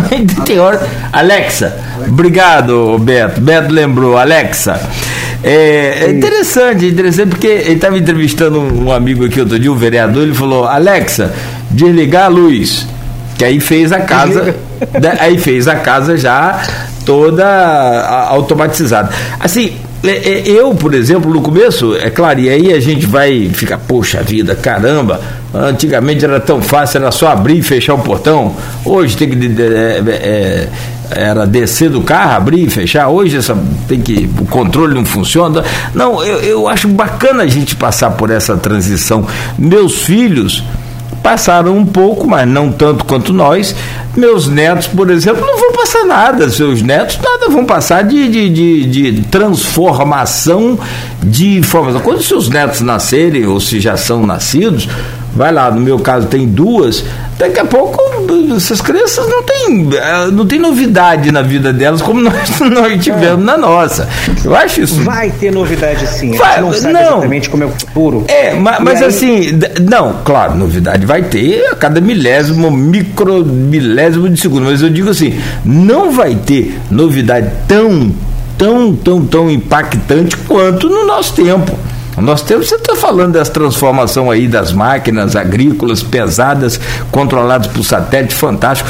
Nós estamos falando da possibilidade daqui a pouco de carros, né, sem motoristas, que já está em, em, em, fase quase que final. Só para concluir. Algo, você só... comentou algo aqui que eu achei fantástico, hum. que eu ia comentar, mas enfim. Você está falando de impressora de comida. Já eu só quero algumas impressoras de, de, de tecido humano E isso só é possível por causa da tecnologia. Eu acho que nós ainda vamos pegar o início, porque isso demora. A gente começa a olhar, as pessoas estão pesquisando isso hoje, mas isso demora alguns tá, anos. O Leonardo Mota colocou aqui também, ó. Eu só quero que você fale sobre a velocidade do 5G, que é assim, do tipo, quando você pensa, ele já fez? Sim, é, é isso. O, o, a gente está falando, como eu falei, da, do gigabit. Tá? A gente está falando aí de ordem de grandeza que é aproximadamente ah, falou sim, sim, mil sim. vezes do que a gente tem hoje. Não, não, faltou falar só o tempo. Do tipo assim, eu baixo um filme hoje com 8, 10 minutos baixando um filme. Divide por mil. É quase instantâneo. 8, segundos. Sei lá, 8 segundos. É. O, não, por mil não. Por 8 minutos dividido por mil é, vai dar. Você vai depender. Se você está no 4G ali pelos 30, você vai dividir por quase mil. Se está lá no 250, você vai dividir por 100. Depende ali. Com... Mas é isso. Você está falando de, vamos botar assim, no máximo ah. mil vezes, ele está saindo do megabit por gigabit. 50 segundos, é. É, a gente está saindo do, do, do, do mega para o giga e, e é, é uma velocidade. Eu, eu tenho preciso falar isso com, com os nossos ouvintes. Na sua casa, você não tem uma velocidade hoje. Pega a sua conta de, de internet, que você vai ver qual é a velocidade que eu contratei. Uns vão estar com 25 megas, outros vão estar com 150 megas. Vai estar todo mundo na casa do mega. Todo mundo na casa do mega. A gente está falando de uma internet na casa do giga. Um giga é mil vezes um mega. Então é muito rápido. Se a gente está falando de uma questão prática, é isso. É, pega um vídeo de é, é instantâneo. O, que você baixava. Quando está no WhatsApp, recebe ali um vídeo de 50 megas, que você, pô, vou ter que esperar aqui um, um minuto para baixar. Não, é instantâneo. É muito veloz. O nosso município já está preparado para receber essas torres, vai ter que levar um tempo, que vai ter que ser instaladas as torres, etc. Mas a velocidade é algo impressionante. E isso vai nos levar para um problema ético que eu acho interessante um debater. A gente vai ter uma, um período de é, hiperinformação, de muitos dados disponíveis, e a pergunta é: eu quero esse dado meu disponível? Nós estamos hoje aqui no. Na, vamos botar que a gente está aqui nessa pandemia. Eu, eu vou lá, tomo meu, minha vacina e recomendo a todos que não tomaram que tomem e levem seus filhos, é isso é muito importante. A gente só vai sair da pandemia com a vacinação, mas percebeu que dá a vacina, aí essa vacina vai pegar e vai Vamos chamar, colocar um sistema no Conecta SUS que vai ficar daqui a dois, três dias vai ficar disponível lá. Por que isso já não é automático? Porque hoje a gente não tem uma, uma conectividade disponível para tal. É muito volume. Seria muito interessante se no momento que eu tomasse a vacina já fosse para o sistema, já cruzasse com outros valores. E aí vem um debate que eu não vou travar esse debate agora, esse debate é muito mais profundo. Eu quero que os meus dados de saúde de conexão, de, de qualquer coisa, estejam disponíveis, você já percebeu que quando você está falando no celular, se a gente estiver aqui agora falando perto do. A gente falou da Siri, da Alexa, do Google, falar assim, poxa, estou querendo comer um hambúrguer. Aí daqui a pouco a gente olha para o nosso celular e ele começa a sugerir hambúrguer para a gente. Por que, que ele consegue fazer isso? Porque ele consegue conectar debaixo de um, de um Wi-Fi, já com, algum, com alguma precisão, processar a nossa voz eu sei que a Facebook, a Samsung, a Apple negam até a morte, mas vocês podem fazer os testes. Quero comer um hambúrguer. Daqui a pouquinho vai sugerir uma hamburgueria que fica ali a 5 a cinco, cinco minutos de distância de mim. Isso é interessante. É, é, esse, eu, eu quero que isso aconteça. Eu quero que eu tenha um aparelho do meu lado é, o tempo todo me ouvindo eu queria ter um Alexa em casa que eu acho legal. Alexa, toca uma música para mim. Alexa, faça isso. Pesquise isso para mim. Minha esposa me proíbe. Minha esposa deve estar nos ouvindo agora. Não, eu não quero alguém me vigiando o tempo todo. E é ah, outra é muito fase legal. da hiperconectividade. É outra fase, porque com 5G eu não consigo transmitir minha voz o tempo todo, eu não tenho volume para isso. Perdão, com o 4G eu não tenho volume para isso. Com o 5G eu vou ter ele vai conseguir transmitir a minha voz o tempo todo, processar e ver o que, que esse cara quer. Aí daqui a pouquinho ele vai começando a fazer pedidos para mim que eu não fiz, vai querer me mostrar propagandas que eu não queria ver. Tem esse dilema ético que eu acho que pode ser tema de, de outro programa, porque isso aí dá um pano para manga. Aí não sou eu da tecnologia que vou conduzir isso, é. tem que ter um sociólogo, um filósofo, para conseguir enxergar os dilemas éticos de, de, desse discurso. Aqui, eu preciso fazer um rápido intervalo, sem atrasar agora, e aí a gente volta para finalizar e falar um pouco mais sobre isso, se você entrar sobre a questão da impressão das comidas, eu acho muito legal a gente falar um pouco sobre isso e também, só para fechar, falar um pouco da, da Tec Campus e da Embrapi. O Leonardo Mota está colocando aqui, esses relógios que monitoram as funções vitais também são muito interessantes e suas possibilidades. Leonardo, ele não só, claro, eu sei que você sabe, todos aí que nos acompanham podem saber também, mas eu, eu tomei um susto recentemente, bem interessante. É, um dos serviços dessa tecnologia, eu deixei o meu celular, esqueci meu celular na rádio, e quando eu me afastei para ir, ir à casa, é, na hora do almoço, essa coisa assim, o, o, o, o, esse, o relógio avisou smartwatch, né? Ele avisou. É, se, tipo, é, esqueceu o relógio. Esqueceu não, tipo assim, é, você, é, ele deu uma mensagem que é tão interessante que eu, eu não me lembro. Não, do, seu, seu celular está fora do alcance, tal, tal, tal, sei lá, alguma coisa assim, tipo, avisando, alertando que você esqueceu. Uma coisa fantástica. Eu não precisei chegar a casa para saber né, que, que, que eu esqueci o telefone. Cara, eu acho. Tem assim as vantagens, como essa que você falou, mas não é isso aí mesmo que você falou? Não está vigiando a gente o tempo todo? Enfim. Tem esse dilema, tem essa, essa suspeita. Eles negam até a morte, claro, assim. claro. Mas vamos falar sobre isso no próximo bloco, são 8 horas e 43 minutos e a gente volta a seguir falando com o Henrique da Hora, presidente da Tec Campus e diretor de inovação é, da, do Centro de Inovação, né? Da Embrapi. O que, que é Embrapi? O Henrique fala com a gente a seguir. Hoje conversando sobre tecnologia 5G, a internet das coisas, ou seja, o que nós usamos hoje como internet será utilizada pelas coisas Cara, tem que ter muito, muito bonito. Então, é, o Henrique já deu uma super dica aqui. Quer estudar? Quer estar tá no, no mercado de trabalho? É entrar nessa área. Agora, Henrique, é, até por uma falha minha e mais por culpa sua, porque você.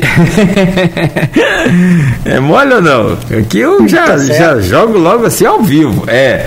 é não sabe, é porque você acaba. O, a, a, a sua entrevista ela é envolvente e se a gente bobear igual bobear aqui, eu não faço as perguntas do grupo, não registro aqui o pessoal, é...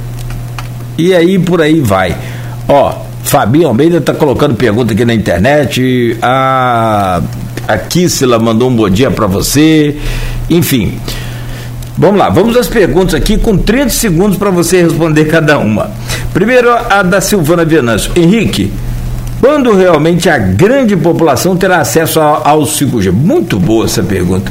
E das mudanças do, do 5G, na sua opinião, qual é que será que beneficiará mais a grande massa?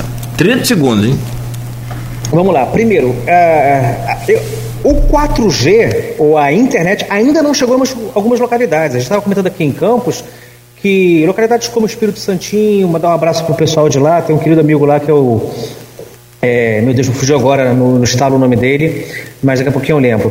Algumas localidades ainda não tem nem o 4G. O grande problema, o grande desafio tecnológico do 5G é que ele utiliza uma torre, uma tecnologia que vai precisar ser substituída. Eu vou precisar instalar uma torre de 5G para que a coisa funcione. Então eu vou ter que substituir e isso leva tempo, leva investimento. E a torre 4G, ela pega um espaço é, ela tem um alcance maior do que a 5G. Eu vou precisar de mais torres. Respondendo a Silvana, vai demorar e não vai ser tão, tão disponível assim. Eu vou precisar de muito investimento das concessionárias para isso. Mas vai acontecer, é o próximo passo que a gente vai ter. Para você ter uma ideia, a tecnologia foi desenvolvida mais ou menos em 2008, 2009 e a gente está em 2022 e ainda não está instalada. Tá? Mas vai acontecer, mas vai demorar. Eu espero que o 4G chegue às localidades antes que o 5G fique aqui onde eu já tenho o seu servido. Essa foi a Silvânia, a outra qualquer era. Sobre... A dela é sobre qual a maior vantagem? Olha, velocidade. É a velocidade. Você vai ter uma velocidade nisso, nessa tecnologia, muito maior do que você tem na sua casa. Como eu estava falando, olha a sua fatura, a sua conta de internet, vai estar tá ali nos megas. O 5G vai estar tá nos gigas. E isso vai ser uma revolução. É, Para o dia a dia, você vai conseguir ver um vídeo de YouTube muito fantástico. A gente às vezes vai ver o streaming. Hoje, Netflix, Amazon, Disney Plus, tem ali um, um negócio que você pode baixar para assistir depois. Com 5G você não vai precisar disso, você vai poder assistir na hora, que vai ser muito mais rápido que na sua casa. E a, agora, sendo avançando um pouquinho, é, eu acho que a grande vantagem vai ser os IoTs. Vai ser que hoje quem se conecta à internet perto da gente é o celular. A gente vai ter muito mais coisa conectada à internet. Teve um colega do, do streaming que falou: Ah, mas o relógio? O relógio é o começo disso. É só o começo. O relógio, o seu carro, a sua cafeteira, o seu ar-condicionado. Hoje já existe um pouco disso. Você colocar no seu ar-condicionado: olha, quando a temperatura chegar a tal e eu estiver a caminho de casa, por gentileza, coloca a temperatura em tal. Aí você vai criar uma, uma inteligência que vai funcionar. Ele vai ver você chegando chegando em casa, 3 quilômetros antes, ele já vai ligar o ar-condicionado para você e vai chegar e vai estar fresquinho. Então, esse é só o começo. Perfeito. Arnaldo Garcia, que aí sim é uma lenda do rádio, como você diz, esse. Depois ele me bate. É muito amigo do Carlos Alberto também. As pessoas ouvem falar em 3G, 4G e agora 5G. Você já explicou, ele pede aqui, por gentileza, o que isso significa, você já falou, mas tem uma parte aqui da pergunta dele qual o ganho em relação a um ao outro, também você já falou. Agora, em relação a aparelhos móveis, o que muda com o 5G? O que muda, né, termo prático, você vai ter que mudar a tecnologia, a tecno... os aparelhos que são adaptados para 4G vão ter que ser adaptados ou criados e vai ter que mudar a tecnologia para 5G. Não é o mesmo protocolo, não é a mesma tecnologia. 5G é a quinta geração. O que muda é que você vai ter que ter, eu vou mudar um pouco os exemplos, a sua geladeira vai poder ter internet. A sua geladeira, vamos lá botar lá que você está fazendo o seu churrasquinho todo sábado. Todo sábado é sagrado. Chegou sexta-feira, você não botou cerveja na sua geladeira, sua geladeira vai reclamar. E se fizer direitinho, a sua geladeira vai fazer o pedido do, da cerveja no mercadinho da esquina. E vai falar: olha, entregue 7 horas da noite, porque ele vai estar aqui às 7 horas da noite. Então, de maneira prática, eu vou poder ter muitos mais dispositivos conectados à internet e se comunicando. E quando eu digo se comunicar, é se comunicar com você e também se comunicar entre eles. É possível que eles se comuniquem entre eles. Vou dar um exemplo aqui que é fictício, não conheço nada parecido, mas vamos botar que você vai começar a fazer um bolo. Você pegou a batedeira, colocou farinha nela, colocou ovo, colocou não sei o que, o forno já entendeu que você vai fazer um bolo e ele já vai começar a se preparar. Ele vai reclamar se vai ter alguma coisa dentro dele, ele vai colocar lá se, se, se já tiver preparado, ele vai pré-aquecer o forno na temperatura que você está acostumado, etc. Então, os aparelhos vão começar a se comunicar entre eles. Antes que as pessoas fiquem assustadas, a gente não está falando daquele exterminador do futuro, não, né? A Skynet. Não, não é isso, tá? Tá tudo sob controle, tá tudo direitinho, mas você vai poder ter muito mais que o seu celular conectado à internet. Se isso é bom ou ruim, é um debate imenso. Se você ter tantos dados seus do seu comportamento disponíveis, é um debate imenso, mas que você vai poder ter tecnologia para isso, vai.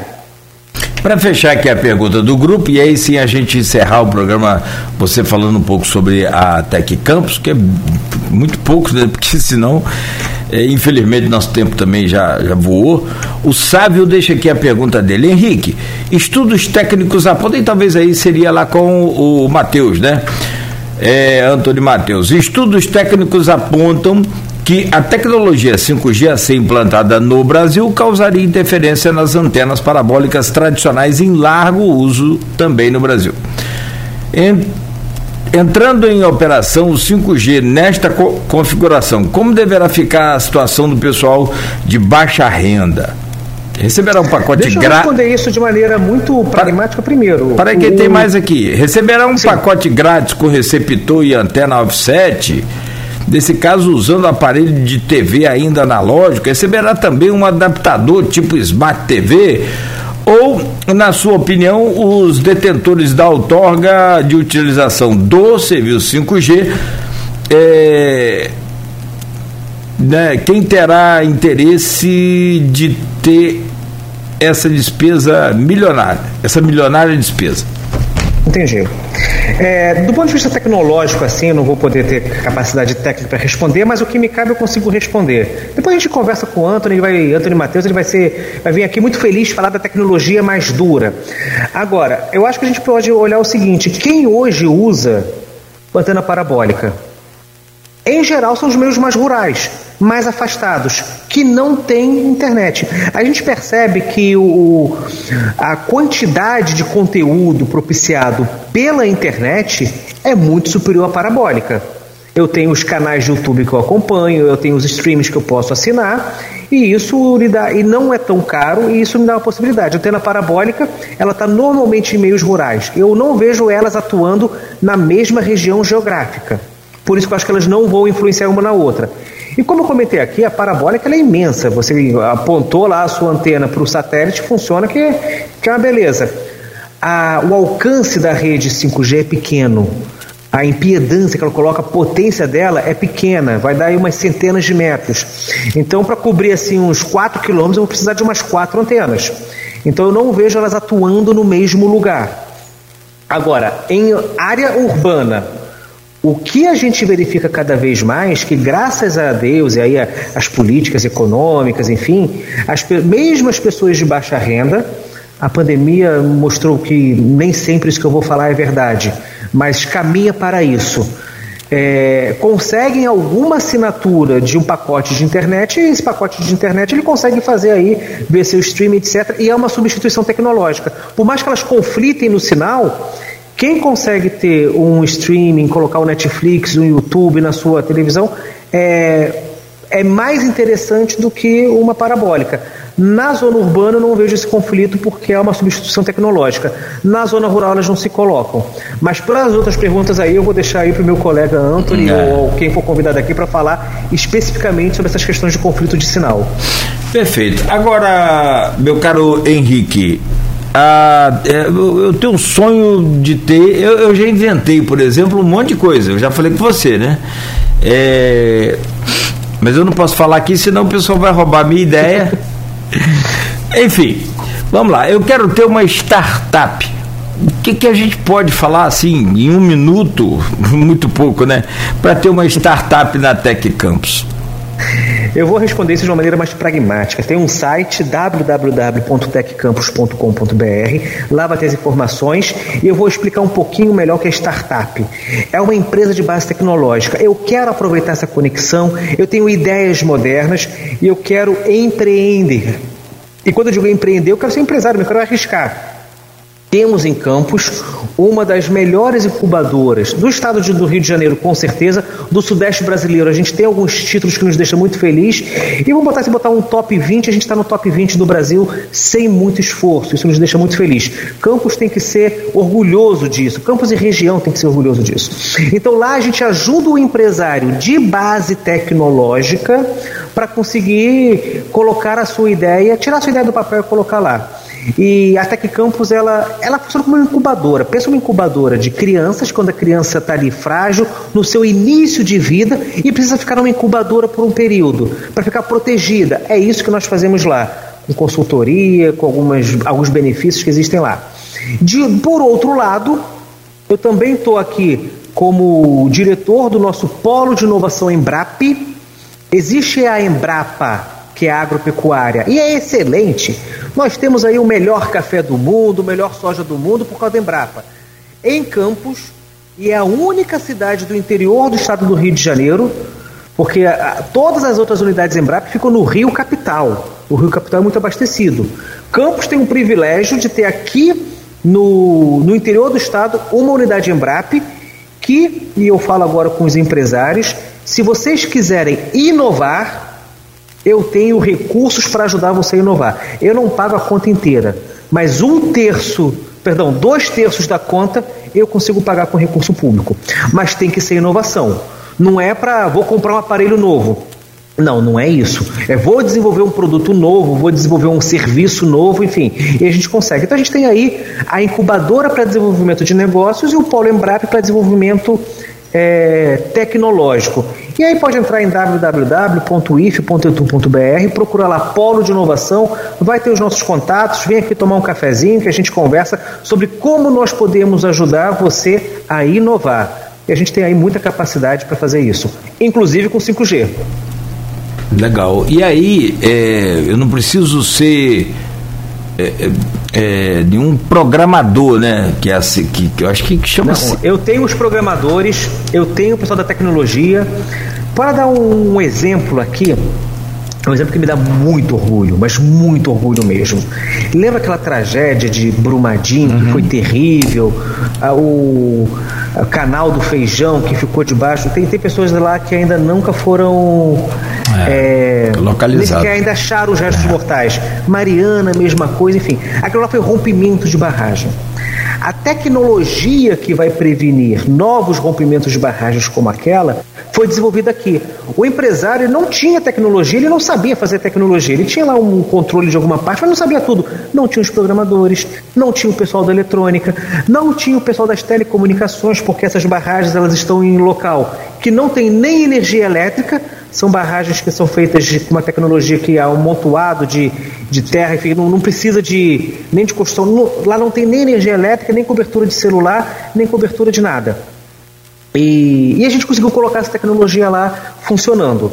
Então, o, o recado é: nós temos capacidade tecnológica para aquilo que você imaginou e é viável, a gente vai avaliar se é viável ou não, para a gente tirar isso do campo das ideias e te entregar uma tecnologia que aí você pode explorar comercialmente. É isso. Então, o polo de inovação, ele ajuda os empresários, inclusive financeiramente no projeto, financeira. Não é só a expertise técnica, é a expertise técnica também. A gente coloca recurso financeiro no projeto e esse recurso financeiro, quando eu falei, a empresa vai precisar depois contratar um, um, técnico de um nível mais superior, que domine a tecnologia, e eu gero empregos, e eu promovo o desenvolvimento regional, assim. Então o Polo de Inovação ele ajuda nisso, na, no desenvolvimento tecnológico, e a incubadora ajuda no desenvolvimento de negócios, de base tecnológica. E com esse ecossistema a gente consegue aí colocar campos no, no mapa da tecnologia. Nogueira, isso aí é um papo para um outro programa no futuro, mas hoje, na Embrap, eu tenho 7,7 milhões, vou botar 7 milhões e meio. Eu tenho 7 milhões e meio de reais aguardando projetos de inovação. Pode entrar lá no site do Instituto, pode procurar o nosso contato do Polo, que a gente atende, conversa. Se pudermos fazer, faremos. E é isso, meu amigo. Muito obrigado pela oportunidade de vender meu peixe aqui. Apesar de eu ser servidor público, a gente está aqui para servir a nossa sociedade aqui do entorno do, do, Instituto Federal Fluminense. Depois você manda a conta para mim aí. Você é fantástico. é uma aula sempre é, de, de humildade acima de tudo. Você é top demais. É professor também no IFE e, como você já disse, né, presidente da Tec Campus e da Embrap. Eu chamo Embrapi para ficar mais bacana, mas é porque tem dois I's no final também, não tem? Tem, tem gente que fala Embrap, tem gente que fala Embrapi, nunca definiram e está ótimo. amigo, antes de retornar, acabei de receber aqui um WhatsApp ah. do meu grande amigo Gilberto Reis, já foi personalidade desse programa aqui. Deixa eu mandar um abraço para ele, que ele é um querido amigo. Uhum. É, precisamos tomar aquele cafezinho final de tarde, tá? Aquele cafezinho amarelo com espuma, aquele cafezinho que é o bom. Também mandar um abraço pro pessoal da ilha, que é um, uns colegas que eu tenho, a gente chama de Ilha Redonda, eles pediram um abraço também. Aproveitar aqui essa exposição para cumprimentar os amigos. Tá certo, irmão. Eu que te agradeço, agradeço muito mesmo e espero né, que naturalmente a gente possa estar aqui sempre juntos, né, nesse bate-papo, nessa conversa e trazendo essa é, é, quer dizer, é, como diz aquela história, né? Por falta de informação, você não pode alegar que né, foi pego aí desprevenido. Não é verdade? É verdade. Então, é desse jeito. Fique atento aí, fique ligado. Eu te agradeço demais. Um bom dia para você, bom dia para é, né, toda a equipe aí da, da, da Tec Campus e da, da Embrap. Muito obrigado. São... Boa tarde, gente. Valeu. São no... Bom dia ainda. Tá, é bem, dia, bom dia. tá bem acelerado aí. Você está em 5G já, calma. São 9 horas e 8 minutos. Obrigado aí ao Henrique, a você que nos acompanhou até aqui. Siga ligado, é claro, aqui na Folha FM.